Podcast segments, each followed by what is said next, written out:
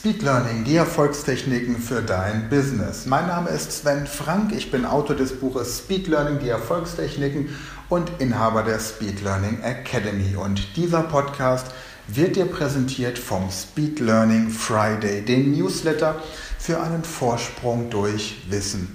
In diesem Newsletter bekommen die Abonnenten jeden Freitag exklusives Wissen, Tipps und Tricks, Dinge, die mich im Laufe der Woche begeistert oder weitergebracht haben in Bezug auf Lernen oder Persönlichkeitsentwicklung. Inhalte, die es exklusiv nur für Newsletter-Abonnenten gibt und auch spezielle Angebote, die nur Newsletter-Abonnenten bekommen. Also, es lohnt sich auf jeden Fall, diesen Newsletter zu abonnieren.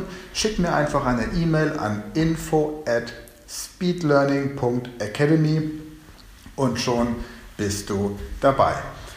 Und heute geht es um das Thema Lerngruppen und Lernbuddies. Eins vorweg, Lerngruppen sind aus meiner persönlichen Sicht reine Zeitverschwendung. Ich möchte dir auch erklären, warum. Du kennst diesen Spruch, viele Köche verderben den Brei. Und wenn du dich zu einer Lerngruppe triffst, dann braucht man schon eine sehr, sehr homogene und gleich motivierte, gleichmäßig intelligente und vor allem auch von den verschiedenen Lernressourcen her gleichmäßig strukturierte Gruppe. Eigentlich funktioniert eine Lerngruppe dann am besten, wenn eine Gruppe von Vierlingen eine Lerngruppe bildet. Spaß beiseite. Fakt ist doch, jeder hat sein eigenes Lerntempo, jeder hat unterschiedliche Arten, wie er lernt. Der eine ist ein visueller Typ, der andere ein auditiver, der dritte wiederum muss über aktives Erleben Dinge lernen.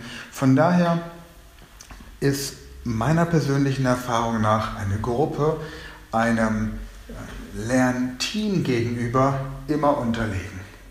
Tatsächlich gibt es auch Statistiken, dass eine Gruppenleistung einer Experten- oder Einzelpersonleistung immer hinten ansteht. Nun ist es in unserer Kultur üblich, dass wir Erfolge immer auf unsere persönliche Leistung zurückführen, wohingegen in anderen Kulturen, zum Beispiel in Asien, immer die Gruppe im Vordergrund steht.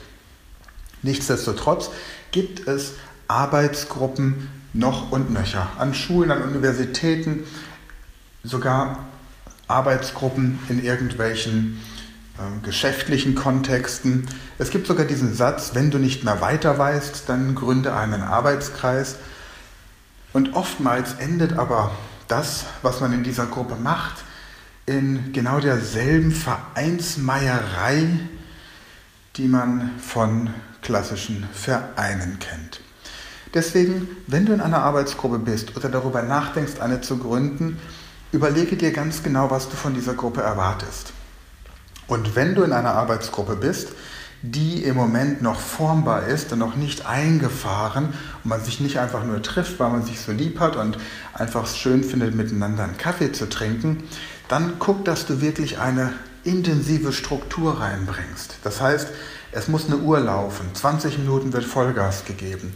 Jeder zeichnet sich verantwortlich für irgendein bestimmtes Thema, das beim nächsten Mal besprochen wird. Jeder überlegt sich ein Thema, bereitet es zum Beispiel mit Speed Learning Techniken, Gedächtnistrainingstechniken oder speziellen Lerntechniken so auf, dass der Rest der Gruppe innerhalb von fünf Minuten versteht, was der andere eine Stunde lang erarbeiten musste.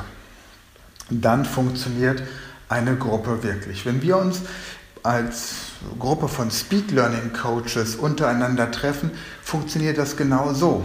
Jeder hat im Laufe der Monate irgendwelche Techniken kennengelernt und präsentiert sie dann auf eine Art und Weise, von der alle unverzüglich profitieren können.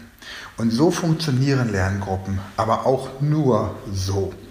Alles andere, was irgendwie nicht im zeitlichen Rahmen strukturiert ist, was nicht mit Verpflichtungen, Commitments und Bereitschaft wirklich etwas zu dieser Gruppe beizutragen gemacht wird, das ist am Ende tatsächlich Zeitverschwendung. Da kann man in einer guten halben Stunde tatsächlich mehr erreichen als die Arbeitsgruppe in fünf Stunden.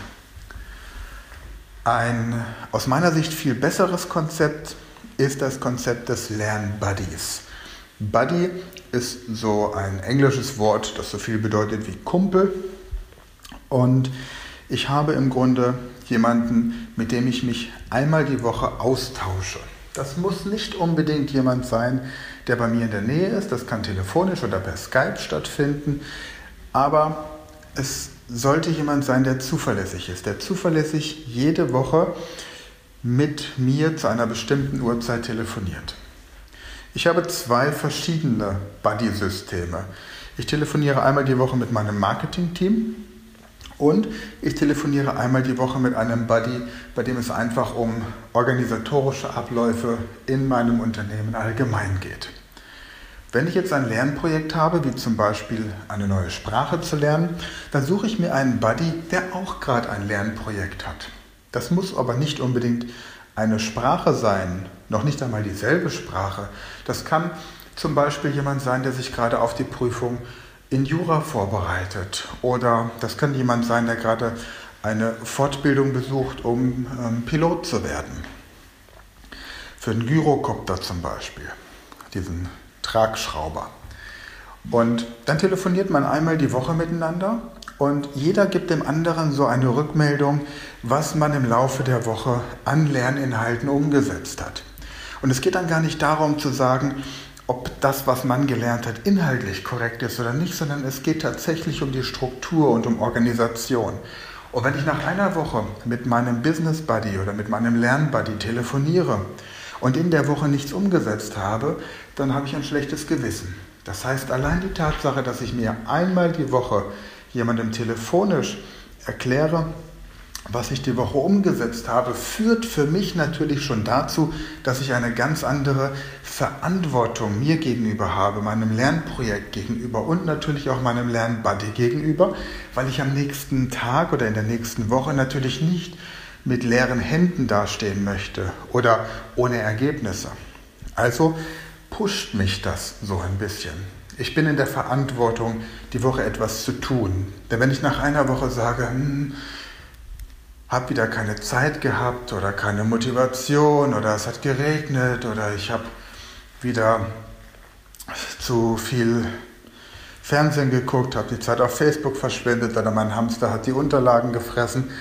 Alles Dinge, die wir aus der Schulzeit vielleicht von Mitschülern oder ähnlichen Leuten, die uns begleitet haben in dieser Zeit kennen, dann merkst du recht schnell, dass du dich nicht gut dabei fühlst, weil du die Zeit deines Lernbuddies verschwendest.